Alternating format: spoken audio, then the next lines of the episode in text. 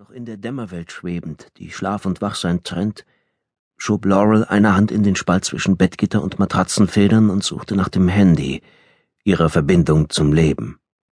Das kalte Metall reizte ihren Tastsinn stark genug, dass sie erstarrte. Eine Millisekunde später war sie hellwach und drehte langsam den Kopf auf dem Kissen. Die Bettseite ihres Ehemanns war leer. Es sah aus, als hätte Warren gar nicht neben ihr gelegen. Laurel widerstand dem Impuls, das Handy aufzuklappen und nachzusehen, ob sie eine SMS bekommen hatte. Stattdessen schob sie es zurück in sein Versteck, ehe sie sich aus dem Bett schwang und zur Schlafzimmertür huschte. Der Flur lag verlassen da, doch sie hörte Geräusche aus dem Familienzimmer. Nicht den Lärm von Kindern, sondern etwas anderes, Seltsames, merkwürdig dumpfe Schläge. Laurel eilte über den Flur und spähte durch die Tür. Auf der anderen Seite des offenen Raumes sah sie Warren in seinem Arbeitszimmer vor einer Wand aus Regalen. Ein halbes Dutzend medizinischer Lehrbücher lag zu seinen Füßen und auf dem roten Ledersofa neben ihm. Laura beobachtete, wie er mit zornigen Bewegungen weitere Bücher aus den Regalen zog, sieben oder acht auf einmal, und sie auf die Couch warf. Sein kurzes rotblondes Haar stand wirr vom Kopf ab. Er schien die gleichen Sachen zu tragen wie gestern bei der Arbeit. Das bedeutete, er war vergangene Nacht tatsächlich nicht im Bett gewesen. An jedem anderen Tag hätte Laurel sich Sorgen darüber gemacht, doch heute schloss sie nur dankbar die Augen und eilte zurück ins Elternschlafzimmer. Als sie das Bad betrat, schnürte Angst ihr die Kehle zu.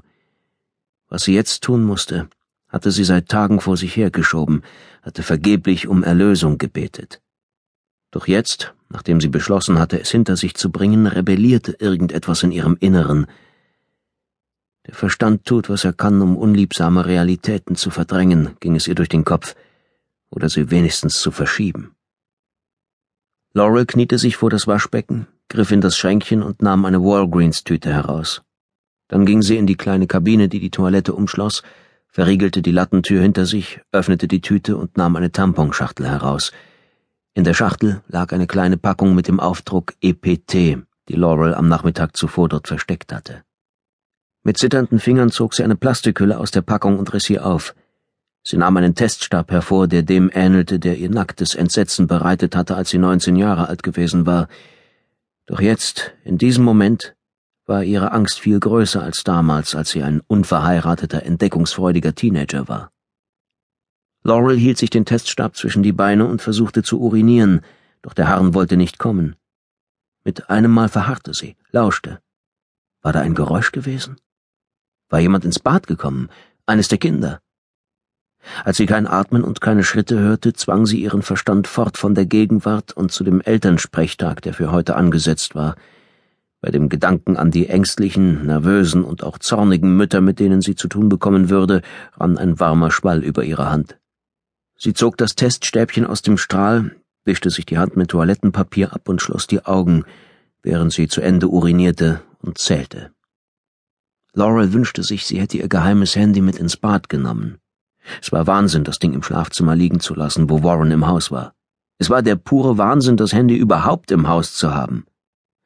Laurels Privathandy war ein zweites Motorola, identisch mit dem, das auf ihren Familienvertrag lief, jedoch mit einer anderen Karte, so dass Warren niemals eine Rechnung zu sehen bekam. Es war ein perfektes System geheimer Kommunikation, solange Warren nicht beide Handys zusammensah.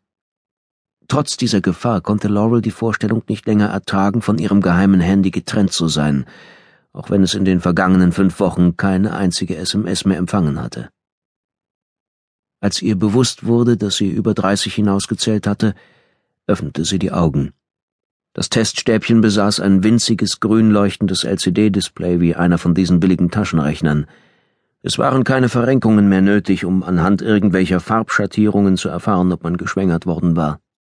Vor ihren Augen stand in klar umrissenen blauen Buchstaben auf grauem Hintergrund schwanger. Laurel starrte auf die Anzeige und hoffte, flehte, betete stumm, dass vor dem anderen Wort ein Nicht erschien. Es war ein kindischer Wunsch, denn sie hatte die Wahrheit auch ohne den Test längst geahnt. Ihre empfindlichen Brüste zum Beispiel und das Gefühl von Seekrankheit, das sie von ihrem zweiten Kind her kannte. Und doch wartete sie und hoffte, während ihr der Slogan der Herstellerfirma durch den Kopf ging. Gehen Sie auf Nummer sicher mit dem Arrowproof-Test. Laurel hatte diesen Slogan im Lauf der vergangenen Woche bestimmt 20 Mal gehört, wenn er während geistloser Sitcoms und dümmlicher Castingshows in den Werbepausen aus dem Fernseher plärrte und sie voller Seelenqual darauf gewartet hatte, dass ihre Periode einsetzte. Als die Buchstaben auf dem winzigen Display sich nicht änderten, schüttelte sie das Teststäbchen, wie ihre Mutter es mit Fieberthermometern getan hatte, als Laurel klein gewesen war. Schwanger, schrien die Buchstaben. Schwanger, schwanger, schwanger. Laurel atmete nicht. Sie hatte nicht mehr ausgeatmet, seit die Buchstaben erschienen waren. Hätte sie nicht auf der Toilette gesessen, wäre sie vielleicht in Ohnmacht gefallen, so aber sank sie nur gegen die Wand, während ihr der kalte Schweiß ausbrach. Als sie zu schluchzen begann, hörte es sich so fremd an, als wäre jemand anders in Tränen ausgebrochen. Mom? fragte Grant, ihr neun Jahre alter Sohn. Bist du das? Laurel versuchte zu antworten, brachte aber kein Wort hervor.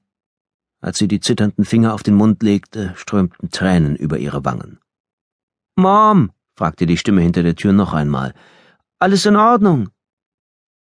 Durch die Schlitze zwischen den Latten konnte sie Grants Silhouette sehen. Nein, Schatz, gar nichts ist in Ordnung. Ich verliere den Verstand hier auf dem Klo. Dad, rief Grant, ohne sich vom Fleck zu rühren. Ich glaube, Mom ist krank. Ich bin nicht krank, Baby. Ich sehe nur, wie die verdammte Welt in Scherben fällt. Mir geht es gut, stieß Laurel hervor. Alles okay. Hast du dir schon die Zähne geputzt? Schweigen. Angestrengtes Lauschen. Dann Du klingst so komisch, Mom. Laurel spürte, wie sie in den Überlebensmodus schaltete.